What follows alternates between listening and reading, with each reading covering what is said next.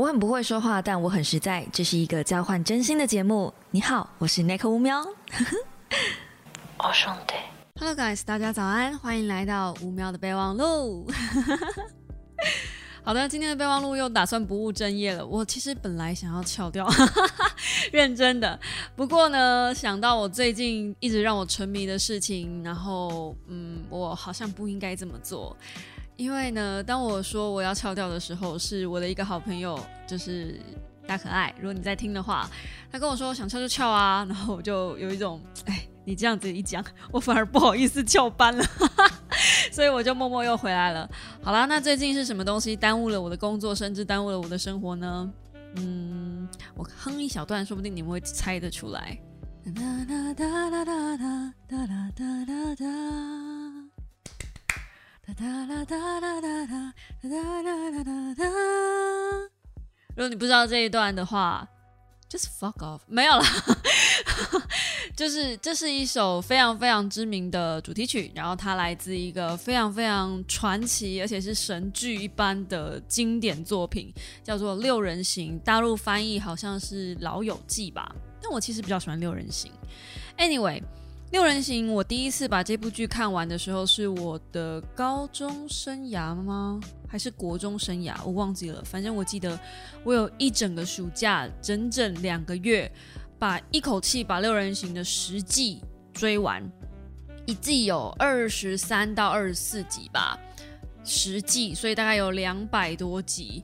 然后我还看了两遍，在那两个月里面，我就看那个东西看了两遍，超好。看，那我已经很久没看了。说真的，六人行只看两遍，对于喜欢六人行的人来说，那是咩？你是菜鸡。嗯，但是小时候的我看六人行，我会把它当成笑话在看，因为里面确实是有很多肢体动作跟很多的喜剧动作，它其实确实也是喜剧。那长大再回来看呢，里面看到了很多以前小时候我没看到的点。以前小时候我就是看过去就看过去了，可是现在我有一种，哇！天呐，这部戏是一九九四年拍的，嗯，一九九四年，那么久那么久以前，但是它里面提出来的一些东西，或者是一些概念，甚至是一些细节，放到现在来讲，还是很前卫，还是很超前哎！我不敢想象这部戏居然是一九九四年拍的。然后你会看到里面很多的，比如说大哥大啊，里面有 B B 扣还有那个时候的电脑，就是呃 c h i l l e r 钱钱德吗？就翻译是钱德吗？钱德他呃买了一台电脑，很高兴的在炫耀，里面有一百二十六记忆体。然后我就看那一百六十二十六记忆体，我心里面想说，Oh my God！Oh my god！就十年后的今天，不到十年，不到十年后的今天，我们看到一百二十六记忆体或者一百二十八记忆体的时候，我们会觉得，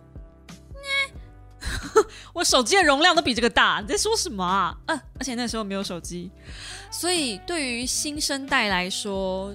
如果你现在是十几岁的人，你没有看过这部剧，你在看这部剧的时候，你会有很多感觉，好像回到过去，也确实是啦。就是对于 fuck，我真的不想承认我自己老了。但 anyway，这部戏真的真的很好看，所以今天我会嗯好好跟大家分享一下为什么我又重新回到这部剧了，然后我在这部戏里面看到了什么可以提出来跟大家一起讨论的。首先，我目前其实只有回忆到第三季而已，所以我现在讲的都是前三季的内容，你不用担心被我捏爆，因为我也。说真的，这这这没什么好捏的。那六人行，它每一季的每一集其实都是一个小单元，一个小单元，但是它会有一个大的主轴线在跑。比如说，嗯，会有一些感情线的故事啊，或者是会有一些呃人与人之间的交流啊，可能它会在某几集出现，然后又会经过了几集之后，又会在某几集出现。它是一个大的主轴线，时不时提到。然后大部分的时候都是有一些生活中的小穿插。我觉得最厉害的是六人行，虽然里面有六个主角，可是你不会觉得谁特别重要或谁特别不重要。那接下来呢，我会讲到很多是关于我自己对于六人行的看法。那如果你是六人行的狂粉的话，拜托不要泡我，嗯，因为我对于这部戏有很多的算是小时候的一些想法跟现在的想法吧，有一些小时候的想法到现在为止我依然都没有改变。呃，其中一个最大的感想就是我真的很讨厌 Rachel，非常就是所有这六个人里面，我真的最不喜欢的就是 Rachel。那因为我很不喜欢 Rachel 嘛，所以相对的我就会很心疼罗斯，就是一直一直不断的在。嗯，可以说是被 Rachel 玩弄在鼓里吗？还是这样子？我觉得这个男人爱了她，爱了这么久，十几年有吧，而且绕了这么多的女人之后，都还是会想要回到 Rachel 的身边。Rachel 到底有什么好啊？我真的是除了她很漂亮以外，我真的不懂什么。他到底有哪里好？而且甚至因为我很讨厌 Rachel，导致有一阵子我非常不喜欢珍妮佛·安妮斯顿。他一直，他珍妮佛·安妮斯顿这个演员，在我心中一直要等到很后面、很后面才洗白，好像是《王牌天神》那部戏吧。哦，然后甚至她后来跟她老公离婚，因为她老公外遇去劈腿嘛。然后呢？因为这样子，我才勉强对他有一点点好感，而且 just a little，所以可以想到我对于 Rachel 这个角色的讨厌程度，可以影响到我对于这个演员的一种不开心。哦，好可怕，这不应该都知道，这是这是从小呃一直就是衍生来的一种恶习，就像是瑞凡那个角色也会影响到我对于那个男演员的一些想法。对，不扯远了。好，如果你不知道瑞凡是什么的话，就是他是呃《火神的眼泪》里面演副队长的那个男生，嗯哼，但他之前演过的一部戏，呃，《犀利人妻》，演了一个超级渣的劈腿男，对，所以就是这样。我对于不婚姻不忠的男人有着强烈的不好的感觉。那也是因为这样，所以 Rachel 的不是 Rachel，珍妮佛·安妮斯顿的老公。对他不忠，所以我才对这个角色有点抽离。就是 OK，他不是 Rachel，他是珍妮弗·安妮斯顿。那回到这部戏，既然我们要来讲六人行，我今天不会讲它里面的剧情，因为说真的，它就是一部日常剧，就像你身边跟你朋友发生的事。我开始可以理解为什么很多 podcast 在只是在日常分享，比如说像呃好味小姐解开束缚，我就很喜欢那样子，因为他们就只是三个好朋友，老公老婆跟一个好朋友这样子闲聊的那种 podcast。可是我依然听得津津有味，就是它是一种很放松的，你不需要去太多的深究，但你仍然能在这里面找到一些些些微的可以思考的点。嘛，至少我是了，我不知道你们是不是。当然，小时候我没有想这么多。呃，六人行，我对于小时候的印象就是学英文嘛。大家不是都说呢，用六人行来练音听吗？嗯，也确实是有一点点用处。但我也看过有些人说，不要拿六人行来学英文，因为它太口语了。呃，考试不会这样子出。那还有也一些是因为它里面的东西是剧场的戏。我这次看了六人行的那个回归，为什么这次六人行大家又又又这么疯狂回来？就是因为他们六个人又久违的重逢了嘛？你看经历了这么多年，然后里面的演员该胖胖，该老的老，这样我真的是觉得只有呃珍妮弗安妮斯顿没有变太多，其他人真的是有看到老态啊。那个莎莉库卓好像也没有老太多，但是真的男生都明显老很多。对，尤其是演呃钱德的跟罗哎钱德跟乔伊吧，他们两个真的是现在真的胖超多。可是因为我稍微去查一下，就是这些演员在成名之后发生的一些事情，就哎你们也知道吗？就嗯人有钱知名了之后，总是会做一些荒唐事，所以呢，他们也就是做了一些荒唐事。那其实也看得出来他们老了，甚至还看得出来他们反应变慢了。嗯，我那时候在。呃，分享我有在看这部剧的时候，有好多的小猫就是来 feedback 跟我说，他们也很喜欢这部剧。其中有一个小猫跟我说，他很觉得很惋惜，就是他以为这六个人回归的这部戏不会是一个访谈的影集哦，它是一个类似访谈的剧而已，就是这一些人集合起来念一些剧本，然后重演一些当初的一些经典场景，但是没有再一部新的，没有再要新的剧情了。那我觉得编剧写的很好，因为编剧说。如果这个六人行他们还要再写新的剧本下去的话，那表示这六个人之后又发生一些什么事？啊，你们知道六个六人行这首歌的主题曲这么轰动，但真的有人去仔细听一下歌词吗？其实歌词很糟糕诶。我刚刚查了一下歌词，因为我也是最近重看了之后，我才发现原来它歌词是这样。通常我们都是唱过去，然后觉得里面歌的音调很好嘛，因为它就轻轻松松的。So no one tell you life was gonna be this way. Your job, your job is a joke. 我不会唱，我不要唱，我不要唱。OK，我我其实第二段不太会念。Your job's joke, you're broke, your love life, it's P O D P O A。嗯，这一段我可能需要有英文高手来教我，就是这一段怎么唱这样子。But anyway，他的歌词是在讲。 没有人告诉你人生会像这样子，你的工作像一个笑话，你很穷，就是 you're broke，你你破产了，然后你的感情生活在出生之前就已经死亡了，然后用这么轻快的语气，用这么轻柔的语调，而且甚至还会接拍手，混蛋！他说感觉就像你一直卡在二档，而且一直以来都是你的倒霉日、倒霉月、倒霉周这样子，甚至是倒霉年，就是。但是，so 他就是进入那个副歌的时候，so 嗯，I will be there for you，I'll be there for you，嗯之类的，就是我会你当你需要我的时候，我都会在你身边这样。所以这部剧的主题曲其实前面是很糟的。那这首歌其实他就在讲说，这六个人其实。发生了很多跌跌撞撞的事情。我们在二十几岁进入三十之前，我们都会发生很多跌跌撞撞的事。这部剧也浩浩荡荡拍了十年，所以意思就是他们把这一些小孩子们，小孩子们吗？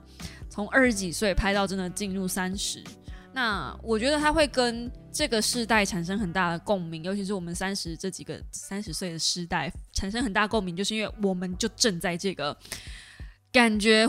感情生活好像在出生之前就已经死亡的这个时代，我不知道你们啦，但我最近真的有深深这种感觉。也许每个人的三十都不是过得这么的顺遂，所以你会去看他们的日子，你会觉得他们过得很荒唐。那我觉得最棒的就是它里面每一个角色营造的都是有瑕疵的。通常在美国，其实美国很接受这样子的文化。美国不会因为你是公众人物就会给你冠上很高的道德标准。可是我发现，在亚洲比较容易这样，尤其是韩国、台湾很容易这样子。就哦，日本也是，就是呃，如果你今天是公众人物，哪怕是半公众人物，对你的道德标准要标准都会稍微高一点点。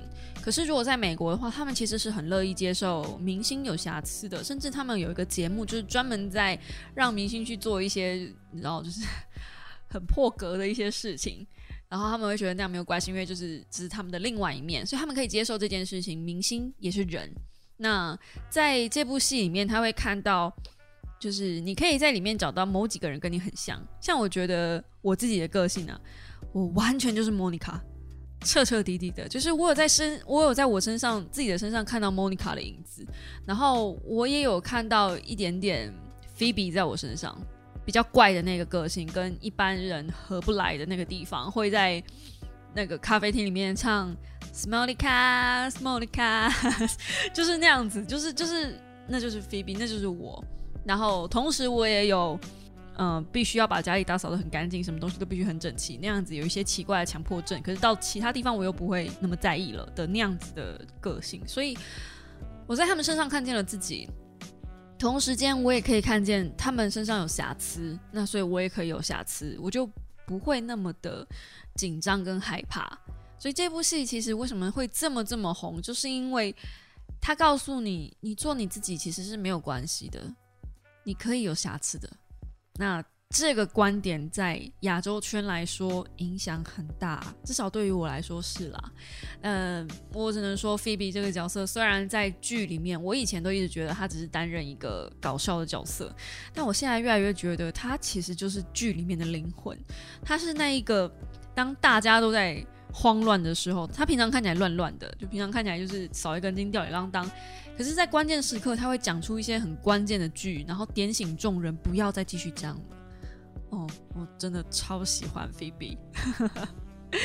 好，我其实想要为了六人行发一篇 IG 贴文，不过后来我没发，是因为我真的不知道怎么把我这个心中的一些感想跟感触，尤其是重看了一二三季之后，有一些关于呃 Rachel 跟 Rose 之间的一些情怀吗？他们的感情线吗？对，一些感想，我真的对于他们两个，我真的有。满满的感想。我每次看六人行的时候，我最关注的就是这两个人。偏偏我最讨厌的就是这一对，真的很讨厌这一对啊！顺带一提，里面我最喜欢的就是钱德啊。其实我觉得我也有一点点钱德，就是他会用幽默跟讽刺来武装自己。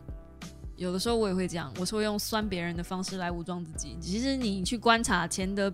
他的那个呃搞笑幽默的方式，也大部分都是在酸人。如果不是在酸别人，就在酸自己，不然就在酸当下的事情。所以我觉得我也有一点点他那样子。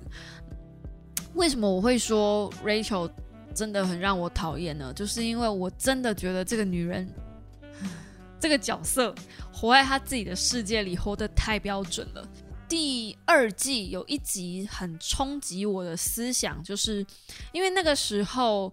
呃，罗斯其实跟别人在一起，然后 Rachel 跟罗斯告白，罗斯变成是他身上，他有一个梦幻的女神，希望跟他在一起十几年来了，然后这个女神从来不回头看他一眼，突然这个女神就跟他说她喜欢他，可是他身边现在有一个很完美的女伴，这个女伴真的挑不出什么瑕疵，而且他们也觉得他们在一起很棒，然后 Rachel 就突然这样插进来，那。怎么办？他现在就左右就是不知道该怎么办嘛。于是呢，他就做了一件事情。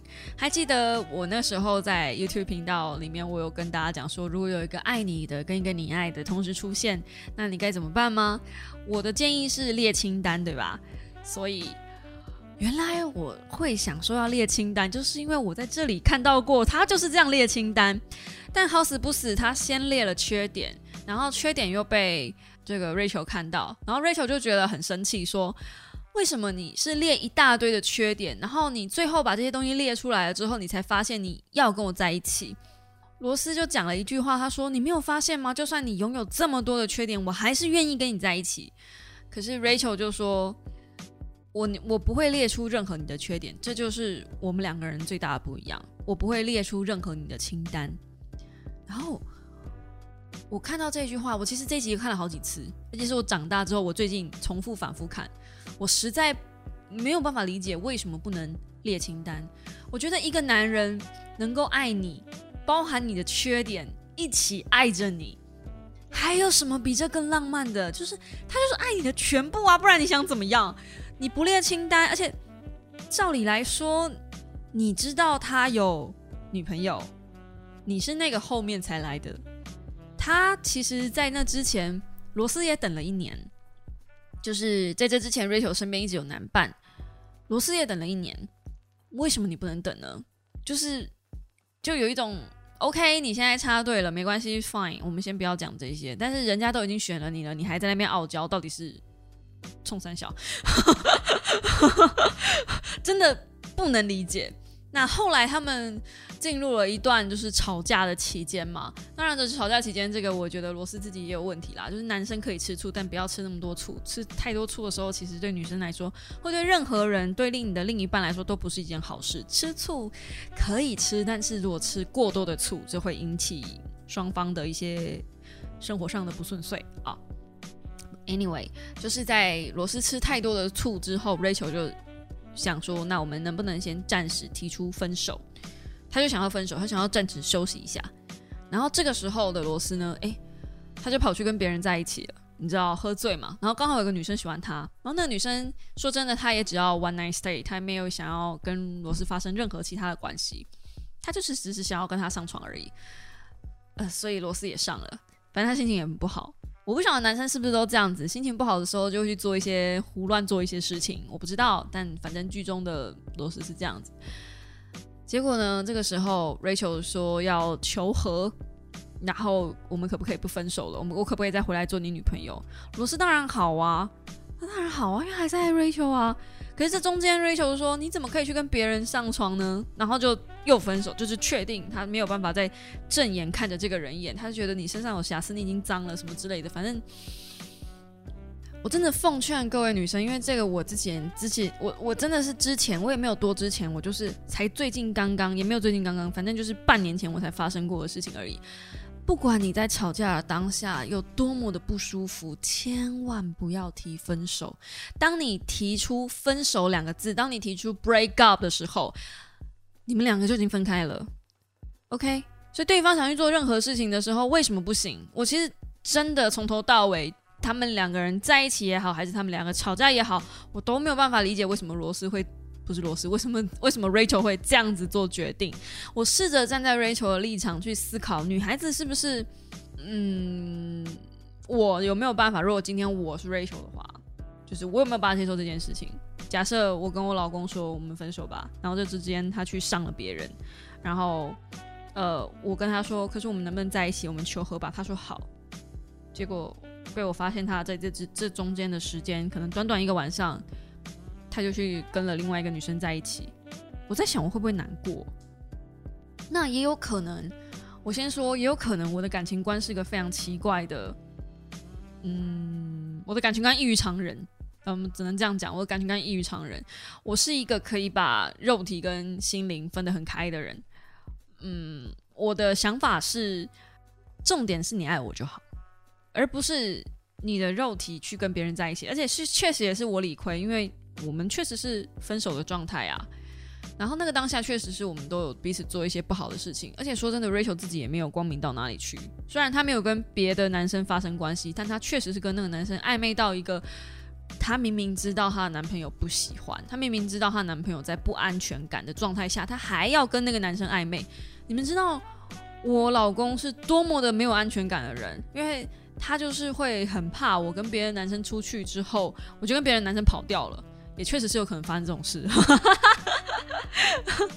所以因为这样，我现在没有办法跟任何一个男生的朋友出去，没有办法，就连雨根载我回高雄这样子，雨根哦，认识多年的好朋友，我也都是要再三保证，就是只会。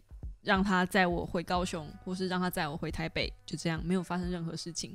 而且那是认识多年的朋友，你们要知道，就是男生的不安全感，可以男生的不安全感是比女生的不安全感还令人不安的，可以这样讲吗？因为因为男生通常都是对自己比较有自信的。我必须要坦白讲说，女生跟男生相较之下，其实女生比较长时间处于在一个容易焦虑跟不安的状态下，所以我们对于不安有一定的。嗯，handle 的程度，可是男生只要陷入不安，我不好意思，他就是不安了，他就是下去了。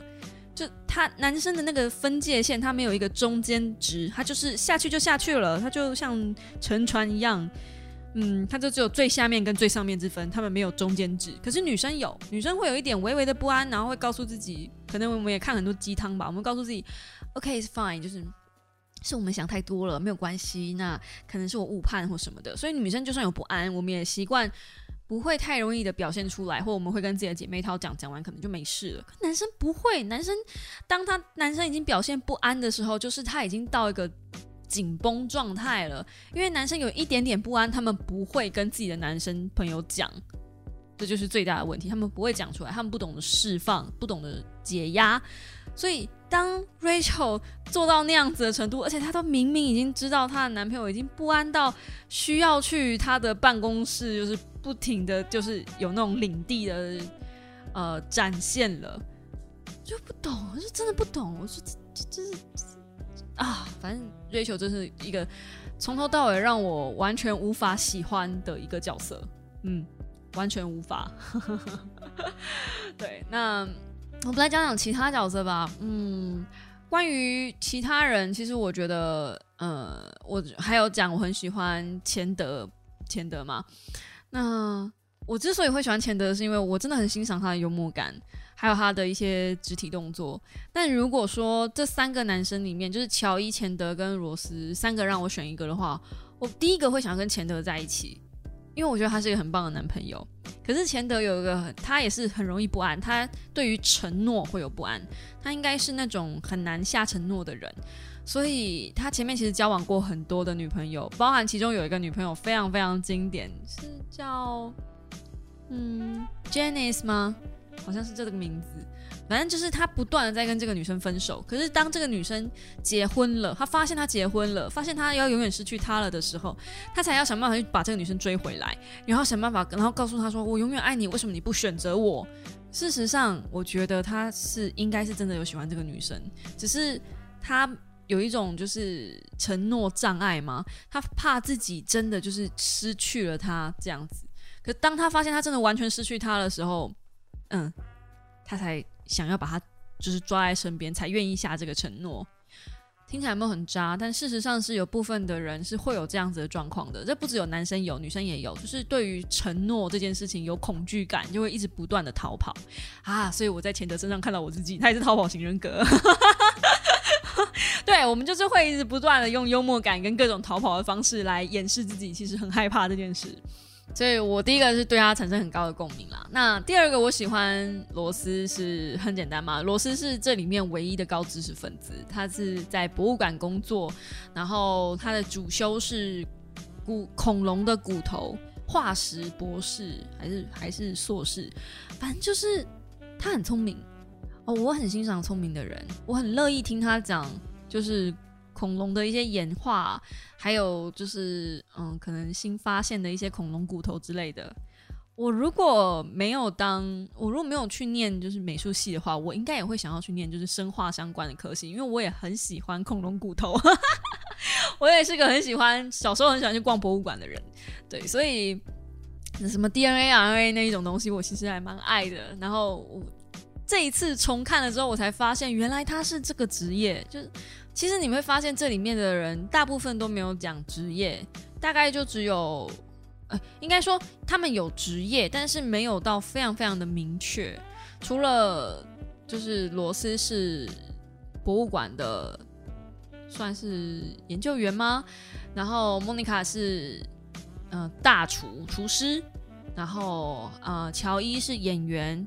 但其他人好像没有一个明确的职业，隐约知道菲比是按摩师，可是好像也不是正职，好像是兼差。就是你可以感觉到他们的工作其实没有一直在一个很稳定的状态，然后他们也是一路跌跌撞撞才到后面才有比较明确的稳定的工作，至少要到第三季之后，大家的工作才会变得比较稳定，而且慢慢开始往上爬的感觉。那我觉得这部戏。很好看，就如果你真的真的真的没有看过的话，你看我这么顺的口，呃口条，然后一个浩浩荡荡就讲到二十七分钟，就知道这部戏到底对我来说有多好看。我真的很久没有看一部戏可以看这么这么过瘾了，然后而且还是一部很老很老的剧，它是在二零零四年完结的吧，所以基本上啊已经超过十年了耶！我的天哪！好久，可是它里面还是有一些东西是很值得拿出来探讨的。除了我刚刚讲的 Rachel 跟 Rose 的一些感情状况以外，他在第二季第二季就出现女同性恋的婚礼，女同性恋哦，而且连那个就是帮他们主持婚礼的人都是一个女生的牧师。然后更让我惊讶的是。这部戏里面，你可以看到，你很长时候可以看到，基本上他们里面没有人在穿胸罩了。我我小时候印象很深刻，我还问过我妈说，为什么那里面的人没有一个在穿胸罩，每个人都基突，不是在第二季的那一集而已，就是你偶尔还可以看到，就是就是你我你可以看到珍妮佛安妮斯顿的基突，可能在。嗯，欧美国家这是很常见的事情，因为我知道他们好像没有很喜欢穿胸罩，他们会觉得那个是很天然的事情。可是你们不晓得还记不记得前一阵子吧？去年还是前年才有一个韩国的女明星因为没穿胸罩，然后被人霸凌到自杀的事情。Holy shit！就只是差一个南半球跟北半球，还是东半球跟西半球，就只是差这样子而已，文化差异这么大哎。而且这个东西是人家十几年前就已经拍出来的，It's not big deal. Come on，我真的也觉得那没有怎么样。哎，你们知道每天穿着胸罩这件事情是很很累吗？你知道我每天早上起来，然后你知道有时候还在睡，然后。突然间被邮差叫醒，我都跟他讲说等一下，然后我就还要穿胸罩，咚咚咚咚跑下去拿包裹的那个心情嘛。我就想说，为什么我一定拿个包裹？我就是拿个包裹而已，我等下上来就要继续睡了，但是我却要在身上套了一个钢圈。你们知道那多不舒服吗？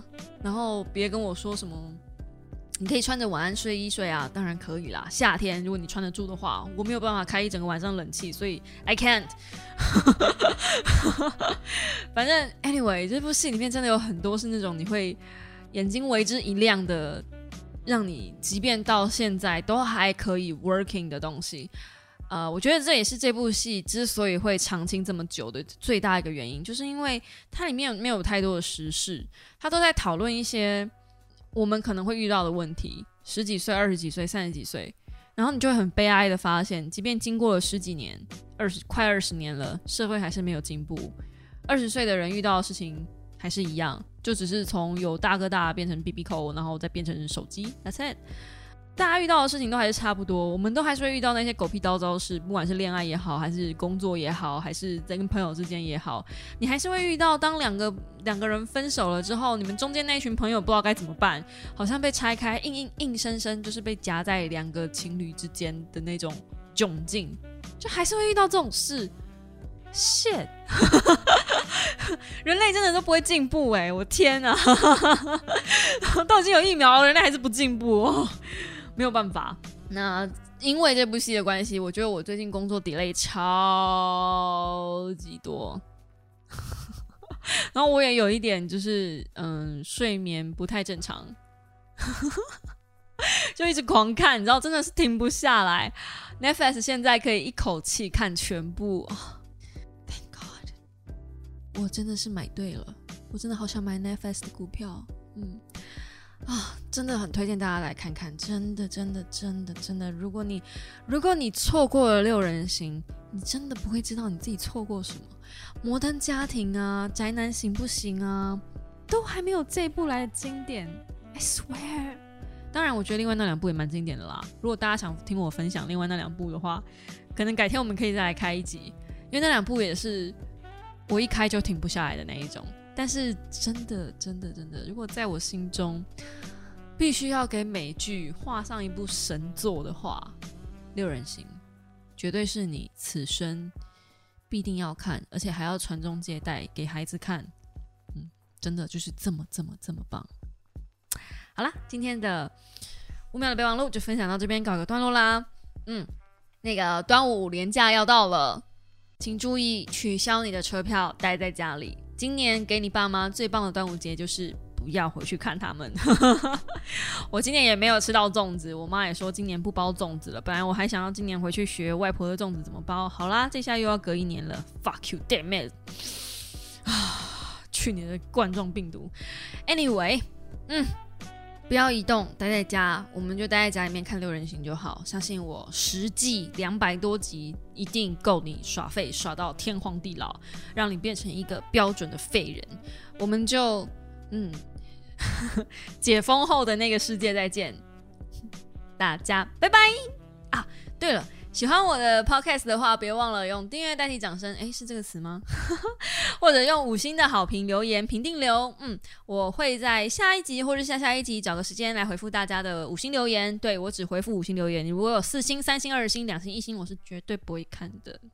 Go fuck yourself。OK，好的，我们就下一支五秒的备忘录时间再见喽，大家拜拜。